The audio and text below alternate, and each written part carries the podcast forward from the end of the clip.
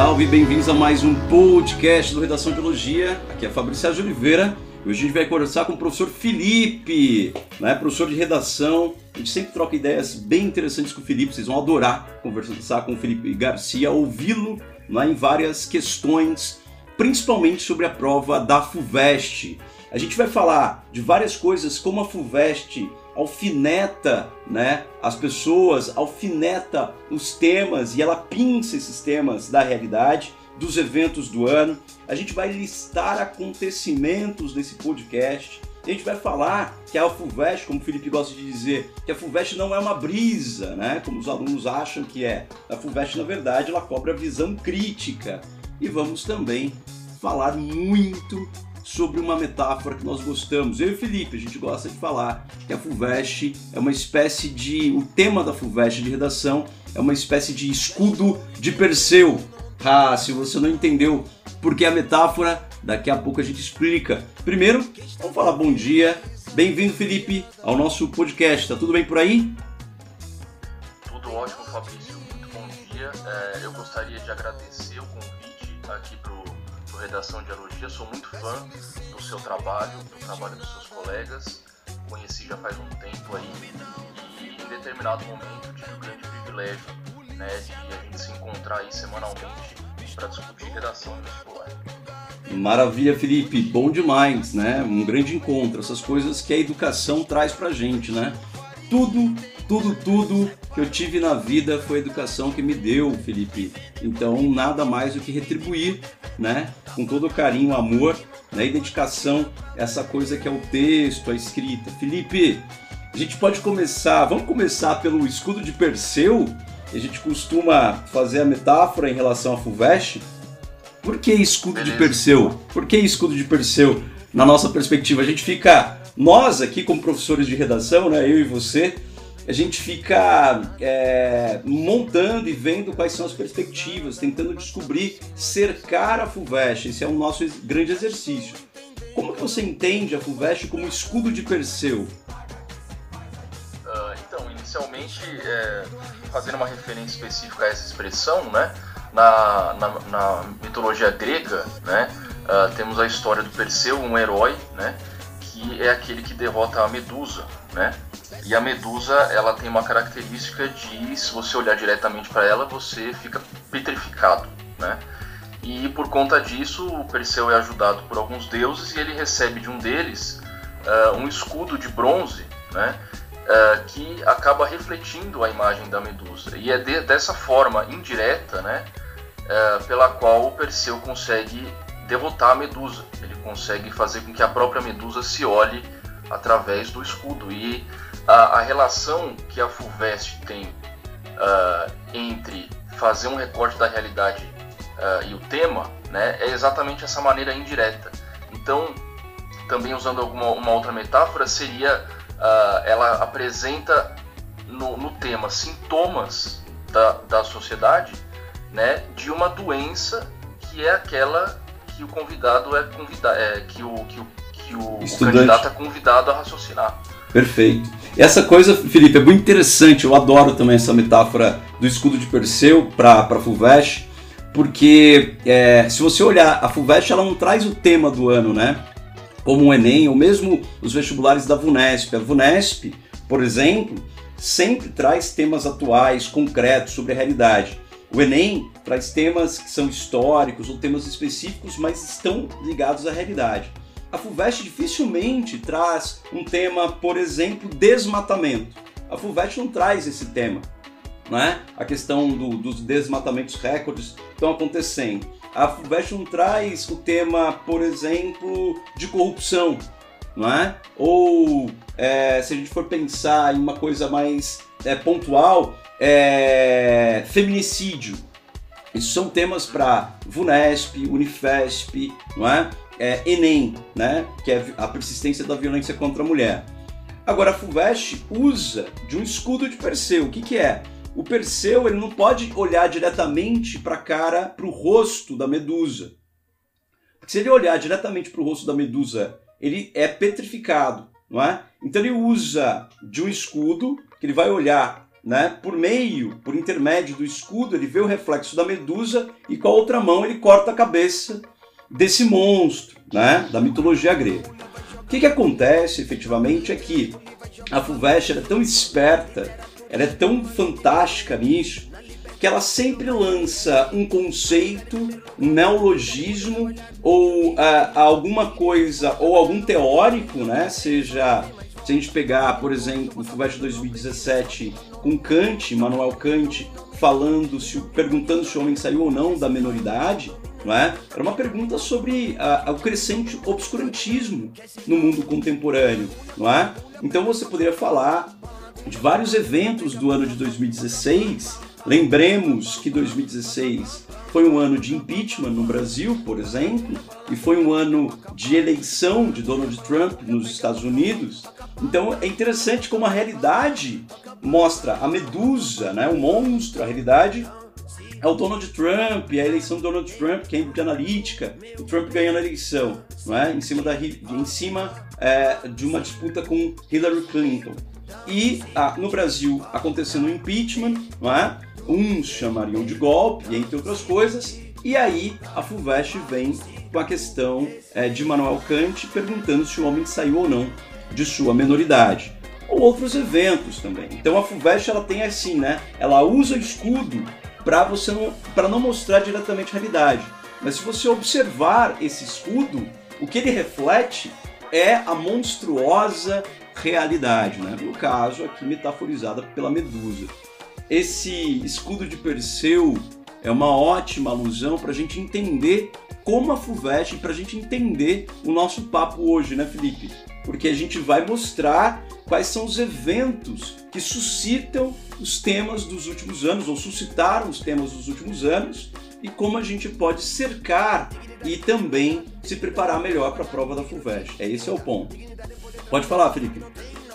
Exatamente. É, em relação a 2016, esse, esse, esse, esse, esse padrão que você traçou, ele acontece também em outros anos, por exemplo, em 2019, que a FUVEST perguntou de que maneira o passado contribui para a compreensão do presente, era um momento em que uh, vinha aumentando bastante né, uh, movimentos mais, digamos, reacionários né, na, no, no campo político, a ponto de haver alguns grupos de pessoas pedindo o retorno da ditadura militar, né? Uh, uh, e então a Fuvest faz essa pergunta para que se pense a respeito de como a história pode ajudar a compreender o presente. E em 2020 aconteceu também uh, em relação ao papel da ciência no mundo contemporâneo, que foi o tema da Fuvest, para convidar os candidatos a pensarem sobre a ascensão de movimentos anticientíficos, né,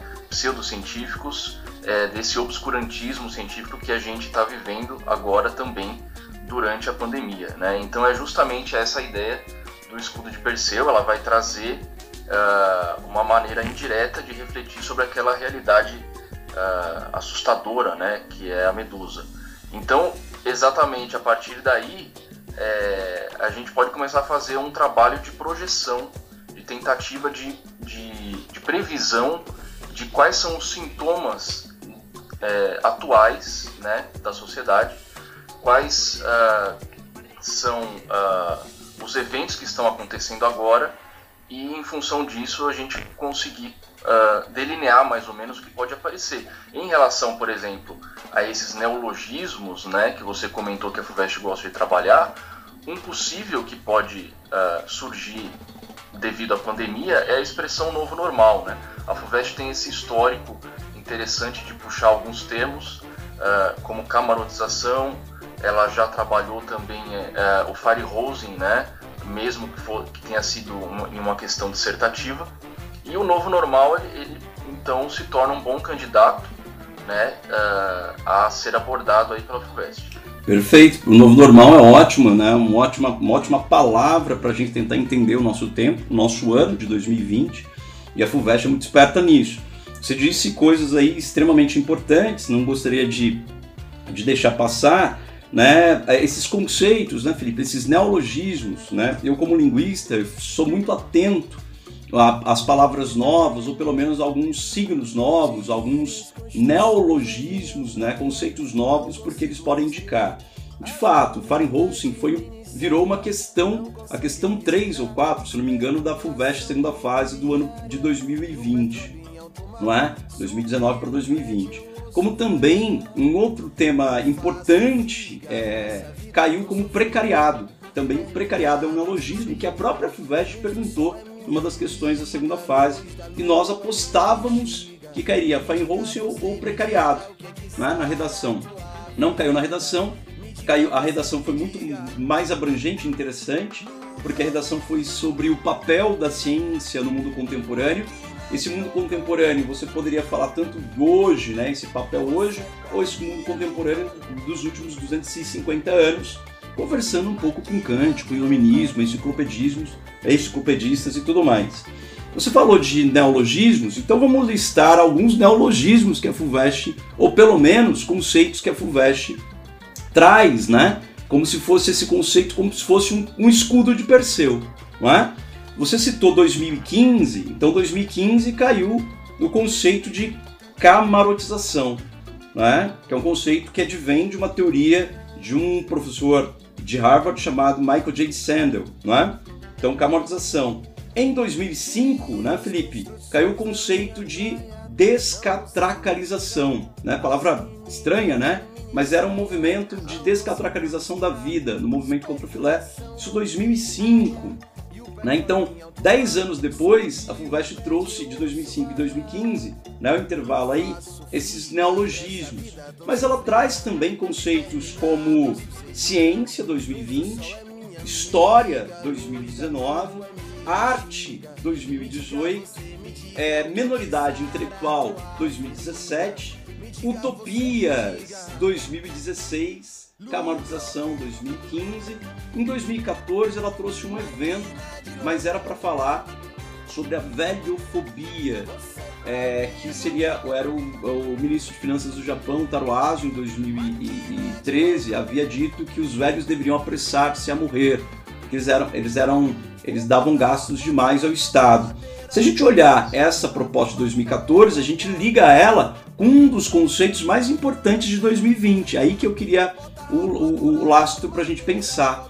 Um dos conceitos mais importantes que, surgir, que surgiu com força em 2020 foi o conceito de necropolítica do filósofo camaronês Achille Mbembe, não é? O Achille Mbembe ele vai falar, ele é um cara que dialoga com Kant, com Hegel, com Foucault e traz um ensaio maravilhoso que virou um, um livro, na verdade, é, chamado Necropolítica, que é a política da morte, né? Quando o Estado soberano, mesmo democrático, ele decide quem pode viver e quem deve morrer. Então, ao lado de novo normal, eu acho que um dos termos mais importantes do ano é necropolítica, olhando o espectro e os sintomas, esses escudos de Perseu que a FUVEST costuma utilizar. Né? Então ela joga para o conceito para que você analise a realidade. Uma, uma dica, né? quando você lê a coletânea de 2020, que é o vestibular, o papel da ciência no mundo contemporâneo, você vai ter lá Carl Sagan com um texto primoroso, você vai ter Oscar Sala, vai ter uma canção do Gilberto Gil e vai ter uma charge do Luiz Fernando Veríssimo e, é, e um texto da Alicia Kowaltowski. E se você for ler o texto da Alicia Kowaltowski ou mesmo o texto do Carl Sagan, você vai enxergar lá dentro, nos dois textos, é, não as palavras, não está escrito, não está expresso, né? mas você vai enxergar uma crítica muito forte ao terraplanismo, aos movimentos anti-vacina que é quando Alicia Kowaltowski diz que é, as pessoas andam usando a ciência para negar a própria ciência, e quando Carl Sagan diz que criamos uma ordem é, tão profunda e dependente da, da ciência e tecnologia que nós não compreendemos, nós não compreendemos tanto a, a ciência e a tecnologia. E isso pode explodir na nossa cara. E esse misto né, de ignorância e poder né, esse, essa mistura inflamável vem contra a gente. E aí a gente poderia pegar o exemplo de é, Donald Trump nos Estados Unidos, né? A questão terraplanista, a questão de negação de vacina, de negação de pandemia, né? enfrentando a Organização Mundial da Saúde. São coisas bem pertinentes. Com você, Felipe. Com certeza, Fabrício. Inclusive, essa questão da necropolítica né, uh, nos leva a pensar num momento de pandemia, por exemplo, a, ao descaso uh, de, de, muitas pessoas em relação ao isolamento social. Né? Uh, então, a gente poderia pensar em políticas governamentais né, que poderiam, aliás, que estão de fato, uh, de certa forma, decidindo pela morte de uh, muitas pessoas. Né? Então, a FUVEST vai trazer como forma de um conceito né? Alguma coisa que se o candidato pensar onde que isso está acontecendo na minha realidade objetivamente, uh, ele consegue chegar em, em, muitos exemplos, na verdade. Né? Então, por exemplo, na questão uh, que você citou da camarotização, nós podemos ver aí, por exemplo, no Enem em 2011 foi pedida é, uh, o seguinte tema: viver em rede no século 21, os limites entre o público e o privado. Então, é aquilo que você falou anteriormente sobre o Enem ter um recorte mais preciso né, no tema, e a FUVEST ela traz mais com cara de conceito. Mas se a gente for ver, pensar os limites entre o público e o privado né, é exatamente alguma coisa é muito relacionada com camarotização, que seria a privatização uh, de um espaço, no caso. Né? Mas no fundo a FUVEST está perguntando, está é, é, tá levando o candidato a pensar sobre a privatização não só do espaço, mas de muitas outras coisas. Né? Então, é, uh, se a FUVEST, uh, ao invés de falar público e privado usa camarotização, ao invés de ela dizer uh, durante a pandemia decidir a, através de políticas governamentais pela morte de algumas pessoas, ela vai trazer o, a palavra necropolítica. Né? Então é sempre muito interessante, ou por exemplo, né, essa, esse misto que você falou de é, poder e ignorância, né, essa ignorância produzida por uma falta de autonomia intelectual, que é exatamente o conceito de minoridade é, conforme o Kant, né? Então a FUVEST não vai trazer um recorte mais explícito no sentido de uh, ignorância nos nossos tempos. Não, ela vai, ela vai trazer um conceito. Esse conceito vai ser explicado de forma suficiente para que o candidato consiga, a partir dali, pensar onde na minha realidade, no caso da minoridade segundo Kant, né, onde que na minha realidade as pessoas não pensam por si, onde que na minha, na, na minha realidade é, está havendo uma política que decide pela morte de alguns e pela vida de outros, né? Onde que na minha realidade as coisas estão sendo privatizadas, né? Então, com uma certa abstração, né? E aí a gente começa a, a, chegar à conclusão de que a FUVEST não é uma brisa, é mais uma abstração e uma exemplificação uh, concreta de como esse conceito aparece, né? Uh, a gente consegue, o, o, o candidato vai conseguir uh, pensar em muitos exemplos que podem ir desde a cultura pop que ele consome, passando por notícias de atualidade, é, notícias é, de jornal, um comentário que um governante fez, um comentário que um apresentador de televisão fez. Então acaba até se tornando, de certa forma, um alívio uh, de, de o candidato conseguir reconhecer que analisando criticamente né, qualquer coisa que aconteça, qualquer coisa que ele veja na, no dia a dia dele, pode se tornar um repertório, que inclusive é um critério importantíssimo para atribuição de nota na prova, né? Uh, na, no, no, no, texto desse candidato. Claro, claro, é a questão, é o conteúdo conta muito, né, Felipe? É, meus amigos, é por isso que a gente gosta de conversar. Eu gosto de conversar com o Felipe por causa disso, porque a gente pensa, é, eu não ando só, o Redação de Elogia não anda só. A gente conversa, nesses diálogos a gente coloca as nossas inteligências em diálogo aqui, propondo, pensando, né?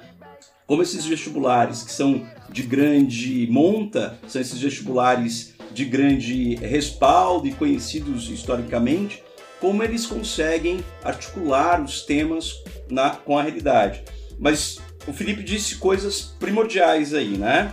A FUVEST não é brisa, ela, a FUVEST cobra a visão crítica do aluno, o repertório sociocultural é muito importante. E também não precisa se apavorar, né, Felipe? Porque é, é, ela vai explicar o conceito, assim como ela deu o texto do Kant em 2017, né, sobre menoridade, para você entender o que é menoridade na concepção kantiana, assim como ela vai explicar o conceito de utopia em 2016, assim como ela explicou né, o conceito de história, ou pelo menos né, a ideia da retenção da, da experiência na questão de que maneira o passado contribui para a compreensão do presente. Então tudo isso a gente tem aí. Outro detalhe importante, Felipe, um dos, um, só analisando a nossa realidade, não é? É, do, do, ano, né? Queria é, propor aqui para você duas coisas que eu pensei, do, é, são conceitos que eu pensei ao longo do ano e ficaram muito fortes, assim, martelando, né? A gente está no meio de uma crise global sanitária, né? Uma crise sanitária global. É, essa pandemia, ela trouxe juntamente com uma das coisas que nos salvou e vem nos salvando é a internet não é? A internet vem nos salvando porque a gente está conseguindo boa parte da população fazer as compras, as movimentações, ouvir os podcasts, as aulas. E aí tem uma população que não consegue deixar, é, deixar de ir à rua, que é, são os mais explorados. Isso tudo vem chamando atenção. Vamos falar um pouquinho do primeiro ponto? O primeiro ponto é o seguinte: a internet ela ganhou um lugar de destaque, não é? E dois, duas coisas vêm chamando a atenção, que é a Organização Mundial da Saúde, a Organização Mundial da Saúde trouxe um termo novo no início do ano, que é infodemia. Então, não é fake news simplesmente, não é, de, é desinformação, como a União Europeia é, prefere dizer em vez de fake news, porque a fake news é politizada mas e também não é pós-verdade. Ela escolheu é, o termo infodemia, é um termo que a própria Organização Mundial da Saúde escolheu. Ou seja, ela está preocupada com a epidemia de informações e desinformações que podem causar problemas mentais nas pessoas. Eu acho que é um tema extremamente forte, é extremamente pertinente, não é? Então, é, em vez de falar de pandemia especificamente, a FUVEST pode usar esse escudo da infodemia para você observar a realidade. E outra coisa, só para para não perder o fio da meada em relação à internet, que é protagonista no ano, se tornou protagonista no ano de 2020, nós vimos a ascensão é, e o fortalecimento de movimentos importantíssimos, né? hashtags, o ativismo de sofá, como Black Lives Matter, né? É, mas também vimos uma ascensão de coisas horripilantes, não é? é há um enfrentamento agora em relação às desinformações que a gente está vendo pelo mundo. Donald Trump acabou de perder a eleição em 2020, isso é muito importante porque a, a informação e a desinformação elas entraram em conflito em 2020. Não é? Então, esse é um, é um conflito, uma, uma tensão muito forte em que a mentira, a desinformação, por causa do poder, né, veio perdendo o seu destaque, mas ainda ela anda pelo mundo, a gente tem que tomar cuidado. Mas eu estou vendo muito a internet uma, uma, um tema que suscitando nos últimos dias, gravitando na questão de privacidade. E isso, não sei como isso pode cair na FUVEST, mas essa questão da privacidade, aqui você já não tem, você já não sabe mais distinguir o que é privado, o que é público e você já não consegue. As pessoas julgam superficialmente, né, pela internet e, e esse julgamento, esse, é, essa, essa, por exemplo, surgiu esse ano, é, não esse ano, né? Há três anos surgiu a cultura do cancelamento, mas no ano de 2020 a cultura do cancelamento ficou muito forte. Então, é, ela pode vir a trazer questões sobre privacidade, não é? É, que você consiga ver na realidade, né, o grande monstro, né, essa questão da cultura do cancelamento. Um tema também forte, então infodemia, privacidade, conversando com cultura do cancelamento. A cultura do cancelamento ela tem o seu lado bom, por quê? Ela coloca em pauta coisas de direitos que as pessoas precisam ficar atentos, mas tem um lado ruim, porque é um movimento extremamente antidemocrático, né? Porque você não tem réplica, você não tem, uh, o, você não consegue ouvir o outro, o outro é silenciado. Isso é uma cultura que leva ao extermínio, ao apagamento. E isso é grave, isso não é, não é bom para as democracias, como diria Michael J. Sandel, porque vai criando suas bolhas e vai criando seus camarotes virtuais e sociais. Você só conversa com aqueles que concordam com você. Esse é um grande problema. Exatamente, muito bem pontuado é, em relação a essa questão da cultura do cancelamento. A gente poderia aqui no, dentro do raciocínio da Fulvestre, isso se encaixa muito, porque a gente poderia estar falando aqui de formas de censura que são mais facilmente identificáveis como censura, né? Por exemplo, uh, em relação à ditadura militar ou simplesmente um recorte falando sobre violência, né? Mas a cultura do cancelamento ela vem na forma de conceito, né? É, é um conceito que trata justamente dessas formas de violência, de cancelar o outro, né? Uh, e isso de certa forma tem uma ligação com outro conceito que você falou de privacidade, né? A partir do momento que não reconhecemos mais, né, a esfera, a nossa esfera privada da nossa esfera pública, nós enquanto pessoas privadas, uh, enquanto pessoas públicas, quando essa, quando esse limite acaba sendo borrado e perdido, uh, ao mesmo tempo a gente começa a perder a dimensão uh, do outro, né? Num, num sistema econômico em que a gente está neoliberal, né, que hiperindividualiza as pessoas, né, uh, tudo acaba girando em torno de nós mesmos, né, a gente perde a dimensão do outro, né, e isso pode se manifestar uh, né, dessas, duas, dessas duas formas com que, é, que você se referiu, é, que é a, a perda da noção de privacidade, né, porque em todo momento, inclusive na minha rede social, eu acabo uh, manifestando coisas que são muito íntimas, que são muito particulares, uh, muito restritas à minha vida privada, mas eu coloco para todos verem, então já é uma perda dessa dimensão. Inclusive, isso uh, tem um documentário, o, o, Dilema das Redes, né? Isso. Que se comenta ali uh, como que os algoritmos das redes sociais contribuem, né? para que haja deterioração da saúde mental, principalmente entre uh, pré-adolescentes e adolescentes nessas gerações aí que, que, vão vir pela frente, né? Porque ali se recebe muito feedback uh, de muitas pessoas uh, numa quantidade exorbitante e acaba tendo uma, muitos comentários negativos e as pessoas não estão preparadas para lidar com isso Uh, no caso de adolescentes, acaba tendo uma fragilidade maior e isso acaba aumentando casos de ansiedade, depressão, etc.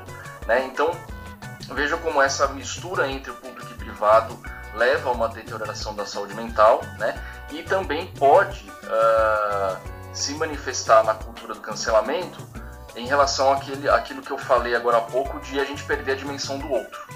Então, essa hiperindividualização a gente demarca muito a nossa dimensão individual, ao mesmo tempo que a gente ignora ou cancela, digamos assim, né, a dimensão do outro. Então a alteridade fica completamente em xeque, né, a ponto de uh, qualquer uh, análise mínima de alguém eu já posso considerar como uma análise completa desse alguém e eu uso essa, essa, esse critério atômico, né, muito muito restrito para considerar o todo daquela pessoa e se aquele átomo que eu tenho dela é, eu, eu considero ruim, é, ela toda é ruim e portanto ela não merece mais atenção.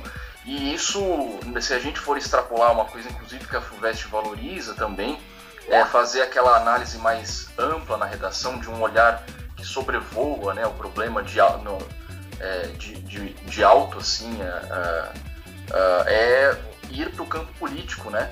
Onde que a gente acaba vendo essa, essa, esse, essa ignorância uh, da dimensão do outro?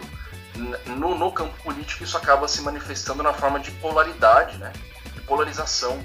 A polarização política ela acaba sendo, como uh, dentro da metáfora que a gente trabalhou lá atrás, né? Uh, o, o sintoma de uma grande doença. Né? É, é, o escudo de Perseu que está tratando de toda essa perda do espaço público e privado e também da privacidade, de certa forma. Eu acho que você tocou em pontos assim fundamentais, mais uma vez, cirúrgico como sempre, né? Deixando sempre o Felipe Garcia é fabuloso, né? Professor de redação aqui. Ele você está trazendo, Felipe, coisas que a gente é, conversou a, a questão durante o ano, né? Hiperindividualização e não dá, dá para passar por cima daquele, daquele podcast maravilhoso do Terra Redonda, né? Do Vladimir Safato com o professor Laimé dos Santos, é, a professor aposentado no Unicamp, que ele vai falar justamente dessa hiperindividualização e, essa, e essas alteridades em xeque que você colocou muito bem, que é essa objetificação das pessoas, transformação das pessoas em algoritmos. Você transforma as pessoas em algoritmo, em cifrão, né? essa objetificação é, do homem, da mulher, é, preta, branca, amarela, entre outras coisas, não é? E essa, essa questão de coisificação, reificação, vem aparecendo, essa desumanização vem aparecendo realmente com muita força, principalmente quando a gente fala de necropolítica principalmente quando a gente fala daquilo que o Vladimir Safato escreve num artigo chamado Estado Suicidário, não é? Que é um ótimo ensaio desse ano de 2019 para 2020, não é? Que ele vai dialogar com a necropolítica da Shri Bembe, que vai chegar nessa hiperindividualização. Se fôssemos indicar leituras, indicaríamos esse texto do Estado Suicidário do Vladimir Safato. Vale muito a pena indicaríamos o livro e o ensaio do Ashley Bembe, Necropolítica, vale muito a pena, e também não podemos deixar passar o Byung-Chul Han da questão da sociedade do desempenho, né, Felipe? A questão da sociedade do cansaço, que é essa sociedade que cobra o desempenho o tempo todo, por exemplo, o vestibular, né? O vestibular é seria esse esse exemplo de uma sociedade do desempenho, né? onde as pessoas estão trabalhando mais, às vezes 16, 17 horas por dia, com celulares. O celular é, fica embaixo do travesseiro, já acorda, a primeira coisa que você faz antes de escovar os dentes e pisar no chão é ir rezar ou fazer sua oração ou meditação, é olhar o celular, suas redes sociais e O Dilema das Redes, o documentário de 2020 da Netflix, muito importante, né? Muito importante porque surgiu ali do, em junho, julho de 2020 agora, dentro da pandemia, é muito salutar. Felipe, só queria fazer um comentário rápido é, sobre privacidade e tudo mais, né? É, dia desses eu escrevi um, um, texto que foi que ventilou pelas redes sociais, em grandes mídias aí, né, no Observatório da Imprensa principalmente, e dentro desse texto, olha só como as coisas são tênues e, e são perigosas, né? Na questão da privacidade, a questão da internet, e a questão das pessoas confundirem e apagarem. E também tem um movimento muito forte, Felipe, nessa questão da hiperindividualização e as autoridades em xeque, a questão do movimento anti-intelectualista, uma espécie de neomacartismo, né? O movimento macartista é aquele movimento que perseguiu os, os, professores nos Estados Unidos da década de 50 e 60. O macartismo e o neomacartismo, a perseguição ao saber, ao conhecimento. Não, é? não nos esqueçamos que Donald Trump negou a pandemia. Assim como alguns presidentes, né? Um presidente da América Latina chamou de gripezinha. Não uma vez, mas duas vezes em pronunciamento oficial e agora, recentemente, negou, falou assim: olha, olha, eu quero uma gravação ou qualquer vídeo em que eu tenha chamado a, a, a, a, a pandemia de gripezinha. Ele chamou, tem discurso oficial dele chamando isso. Então, é um movimento mentiroso, né? E ao mesmo tempo que é violento, é, violento, bélico e que vai de enfrentamento ao intelectualismo.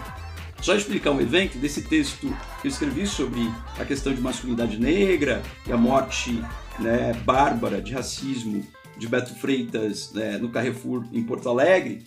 E em determinado momento, eu cito um teórico, cito vários teóricos ali, em determinado momento, um teórico brasileiro, não vou citar nome, porque acho que não, não cabe aqui. estou citando, estou falando lá, aí mandei o texto para milhares de pessoas, né? Pessoas na França, na Nova Zelândia, Alemanha, Canadá, uma galera no Chile, uma galera muito interessante, é, intelectuais e pessoas, e mulheres e homens assim diversos para dialogar.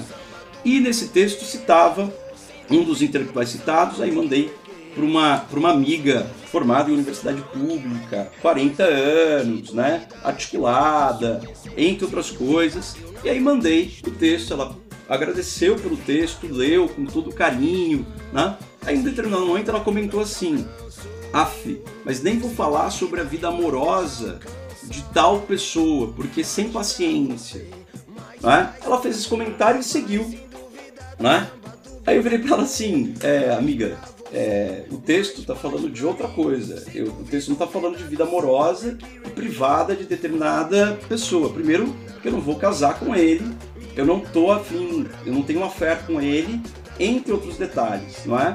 E além disso, é, é um, é um intelectual poderoso, não é? é ele escreveu um livro agora em 2019 absurdo, que é um livro fantástico, tá todo mundo, é o livro está esgotado na, na é, nas editoras, porque é um livro realmente muito bom. Agora, o que ele faz na vida privada, o que ele fez no passado dele, não me interessa, porque eu não sei as agruras né, que ele passou na vida, por ser o intelectual que ele é hoje não é? E também nem perguntei, eu não quero saber de fofoca, eu não quero saber da vida íntima e privada é, de um intelectual ou de uma mulher. É a mesma coisa que falar de Marielle Franco. Hoje completamos mil dias da morte de Marielle Franco, não é?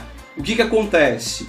É, o que se ventila? Marielle Franco era o quê? Ah, ela era, era mulher de traficante, era não sei o quê. Gente, no final de tudo, não importava ah, se ela é lésbica ou não, ela é favelada ou não. Não importa. A questão da luta da mulher. Não é? E aí, essa vida privada. Ah, ela era mãe solo, não é? Com 17 anos e tudo mais. Você pode inventar a história que você quiser. Só que para Marielle se tornar Marielle, ela teve que enfrentar agruras. Ela teve que enfrentar desumanizações. Até mesmo depois da morte. Aí conversei com essa amiga e falei assim: olha, amiga, eu acho que tem um limite, porque o que acontece? Quando você coloca a vida privada da pessoa, que eu acho que não me interessa, acima do conteúdo ético, do conteúdo intelectual da pessoa que é extremamente. Ele está sendo é, é valorizado, pelo, ele tá em entrevista em todos os canais. Não é? Então, eu não quero a vida privada dele ou da Marielle. Eu quero saber o conteúdo, então esse movimento acaba no Brasil. Por isso que eu acho que a internet ela trouxe um, uma, um limite tênue e grave entre privacidade e publicidade. E é aí que é o problema. Então entra cultura do cancelamento, entra infodemia, porque você não quer ficar sabendo, porque você também fica afetado pela vida individual ou particular das pessoas não é? E você começa a enxergar as pessoas de outra forma e começa a ter uma cisão. O próprio documentário Dilema das Redes, lá no final, não nos esqueçamos, o documentário diz o seguinte, quem não assistiu assista. Não é? No final, né, Felipe, ele traz o que lá no final?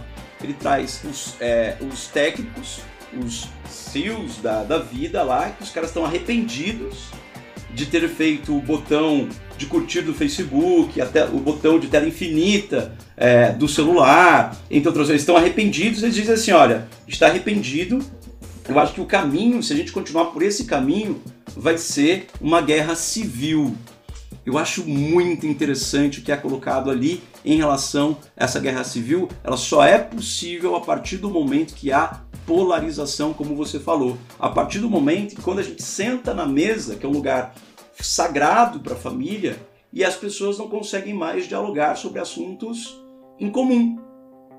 E aí, o, aí que é a saúde mental, como você bem disse, né? Essas polarizações vão causando, vão mexendo com os nossos comportamentos, com os nossos sentimentos. Isso vai sendo afunilando, isso vai sendo aprofundado, e aí você não sabe mais o limite entre a humanização e a desumanização.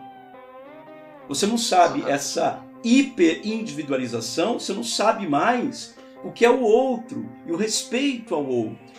Então, o que está em xeque realmente, Felipe, como você bem disse, é a alteridade. Mas o que está em xeque mais do que nunca é a humanização, não é? No sentido de o outro é o outro.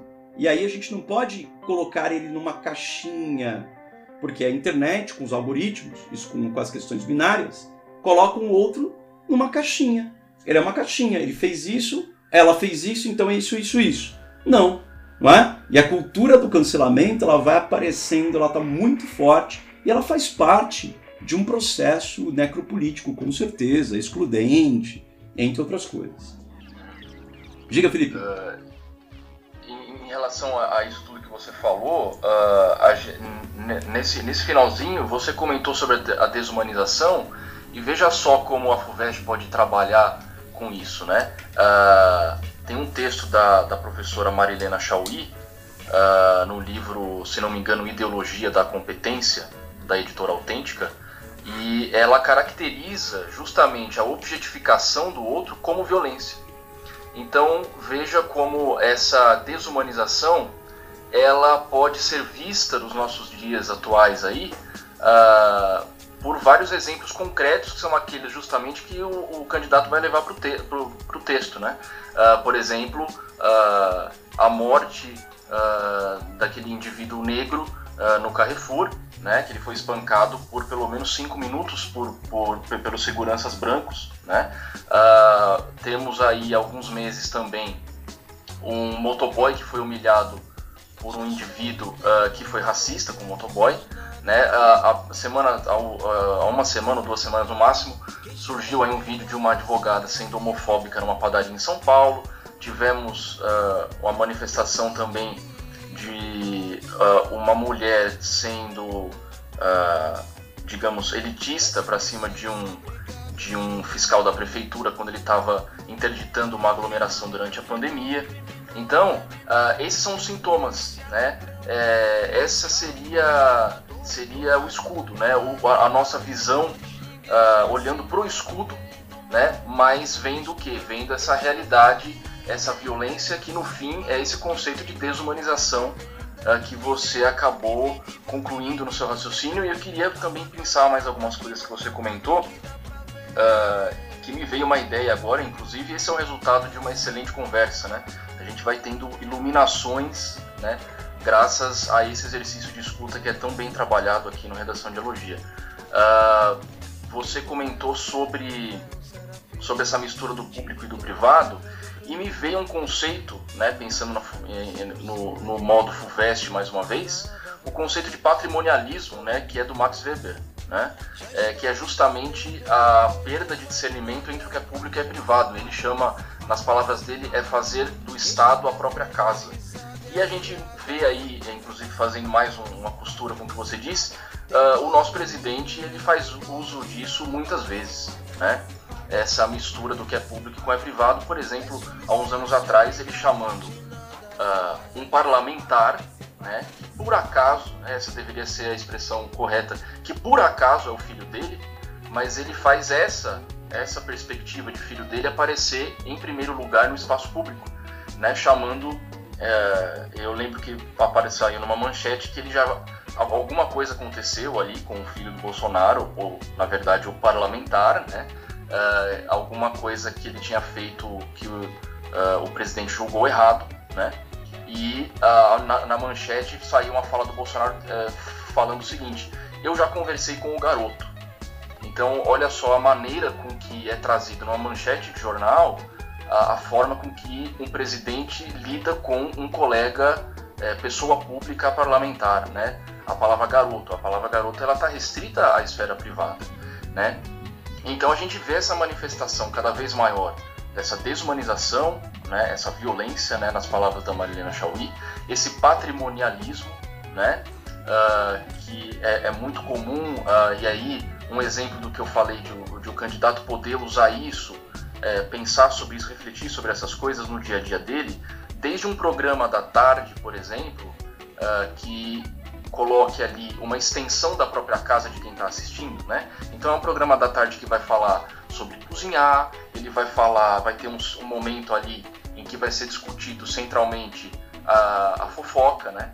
Uh, que é o que você estava comentando, que é indevido no espaço, no espaço público, dependendo da conversa, aquilo não cabe, né? Uh, ou uh, características privadas, particulares, né, pessoais, de pessoas muitas vezes públicas. Isso vai deturpando a maneira com que a gente é, lida uh, com as pessoas, né, com, com a coletividade. Isso vai colocando em xeque, aí nas palavras do Enem, por exemplo, vai pondo em xeque a cidadania, a convivência né, coletiva. E mais uma outra coisa que me lembrou do que você está falando é uh, a questão da, da verdade uh, sendo posta em xeque. Né? Mais uma característica do nosso governo atual aí, particularmente do nosso presidente, que é uh, colocar, fazer uma declaração, né, por exemplo, da gripezinha, e uh, depois de algum tempo, né, talvez fazendo, tentando fazer um proveito aí uh, do, do, esquecimento da população, de que ele não nunca falou isso. E a gente pode, se, se, for procurar exemplos, outros exemplos, de uma coisa que é dita, mas depois desdita, e dita, e desdita, e dita, e desdita, às vezes no dia seguinte. Né? É uma forma, é um modus operandi de brincar com a verdade, ou de desaparecer com ela, de fazer com que ela seja alguma coisa é, totalmente arbitrária. Né? E a gente vê uh, que. Uh, a nossa forma de lidar ou a forma com que tem sido lidada as informações, a infodemia, né, a desinformação, as fake news, elas, elas giram em torno desse pressuposto de que a verdade não é de forma alguma é, algo objetivo, né? Ela é uma arbitrariedade, né? Então a gente vê que pessoas públicas uh, fazendo esse mau uso, né? da verdade, colocando ela em xeque. Inclusive, eu estava dando uma olhada aqui, temos um tema né, na, aí no, no Redação Ideologia uh, sobre a morte da verdade, né? Então, aí uma, uma leitura bastante precisa, cirúrgica uh, também sobre o que vem acontecendo. Né? Então, infodemia, patrimonialismo, desumanização, violência e a morte da verdade são, são todas coisas que se conversam, né? E é exatamente essa competência que a FUVEST é, vai cobrar dos candidatos. Perfeito, Felipe. A questão do patrimonialismo de Max Weber, uma leitura que a gente indica muito e é realmente né, esse limite entre público e privado no Brasil se mistura, né?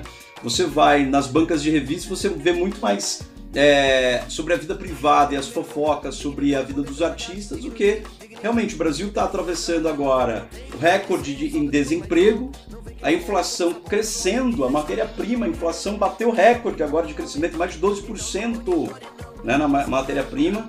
Você tem coisas acontecendo. A, a, o segundo país com o maior número de mortes de, pela pandemia né, no mundo, só tem os Estados Unidos à frente, um negacionismo acontecendo, é, um desmatamento absurdo, quer dizer, o que é verdade, o que é mentira, né? Parece que é, essa coisa do escapismo romântico do século XIX ainda é o que faz sucesso é, nas telenovelas, mas vem fazendo muito sucesso nos telejornais, embora esse ano tenha sido também é, um ano em que algumas mídias abriram um sinal que era fechado, abriram para combater, para entrar nessa disputa contra a morte que o, a Covid-19 causa, né?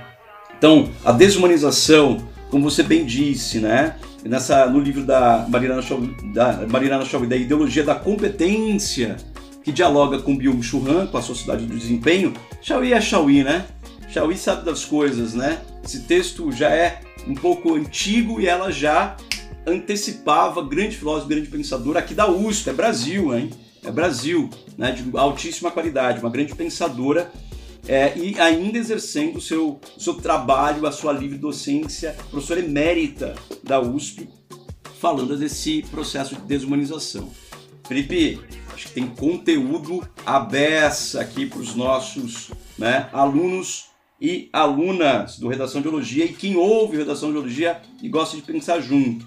Né? Então falamos dessa FUVEST, como ela usa o escudo de Perseu, né? como ela é esse escudo de Perseu como ela alfineta a gente e o candidato, porque ela não dá o tema é, concreto na nossa frente, ela mostra um conceito e a partir desse conceito, que é um escudo de Perseu, que a gente vai observar refletido nele a realidade, a monstruosa e petrificadora realidade, né? Porque se a gente olhar ela de frente, não é? Ela vai nos petrificar, ela pode nos brutalizar. Os temas da FUVEST A gente pensou aqui novo normal, necropolítica, infodemia, cultura do cancelamento, hiperindividualização, alteridade em xeque, desumanização, patrimonialismo, privacidade né, e tudo mais. Bom, além disso, a gente listou alguns acontecimentos na nossa conversa, falamos, mostramos que a FUVEST não é brisa e ela cobra pensamento crítico. Felipe, mais alguma coisa? A gente deixou escapar algum detalhe? Comentar, que você falou do Churran, na Sociedade do Cansaço, é que ele também comenta que existe agora. É, ele faz uma comparação da nossa sociedade com a sociedade uh, caracterizada pelo Foucault, né, é, que é uma sociedade, eu não lembro agora o termo é, corretamente, uh, no sentido de existe uma, uma obediência, né, existe uma, um, um exercício do poder em que um fator é necessário um fator externo, por exemplo, a lei, uma autoridade, é, pode ser um professor, pode ser a polícia, enfim, para que as pessoas uh, uh, obedeçam né, e cumpram com determinados objetivos, um patrão, etc.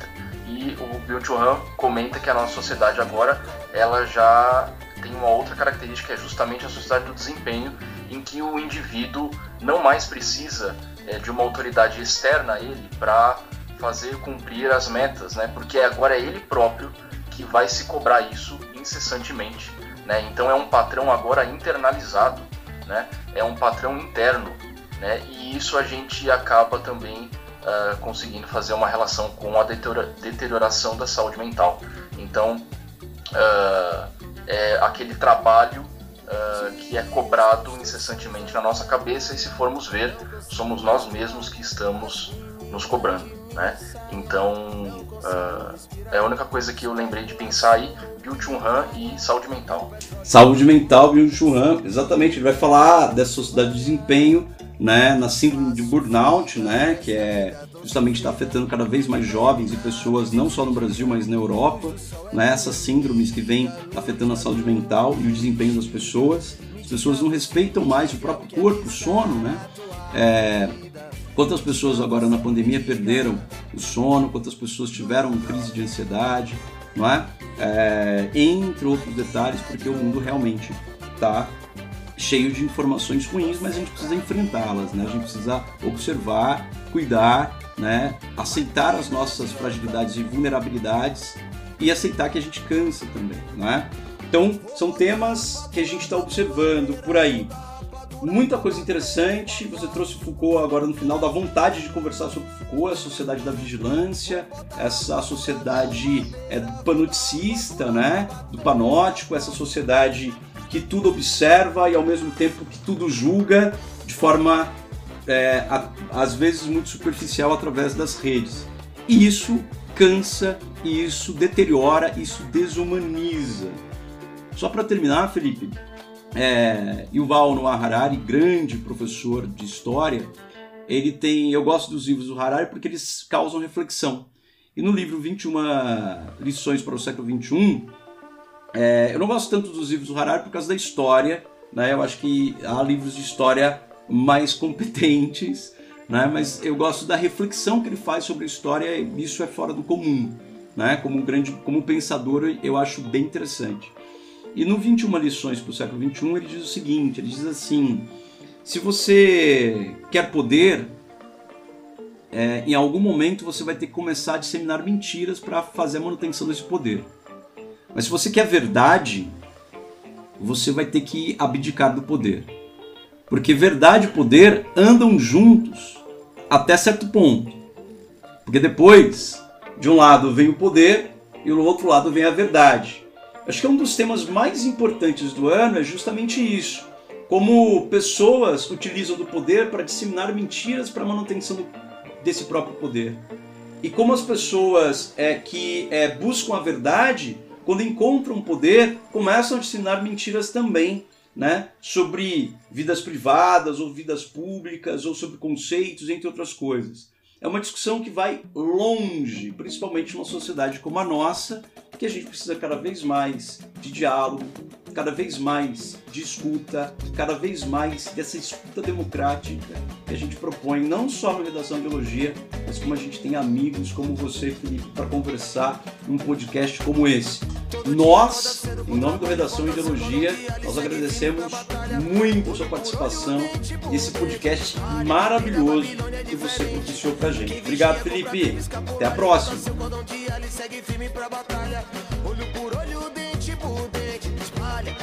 Babilônia é diferente. Já na descida não sabe descer dançando. Sabe subir na vida, não sabe subir sambando. Chega saudade, saudade sai bagunçando. E quando sai da cidade, deixa eu falar Salvador. Já na descida não sabe descer dançando. Sabe subir na vida, não sabe subir sambando. Chega saudade, saudade sai bagunçando. E quando sai da cidade, deixa eu falar pra você. Divide, divide, divide, Salvador. Que cidade que você se encaixa. Cidade alta, cidade baixa. Diz e que cidade que você divide, divide, divide, Salvador. Diz e que cidade que você se encaixa. Cidade alta, cidade baixa. Diz e que cidade que você.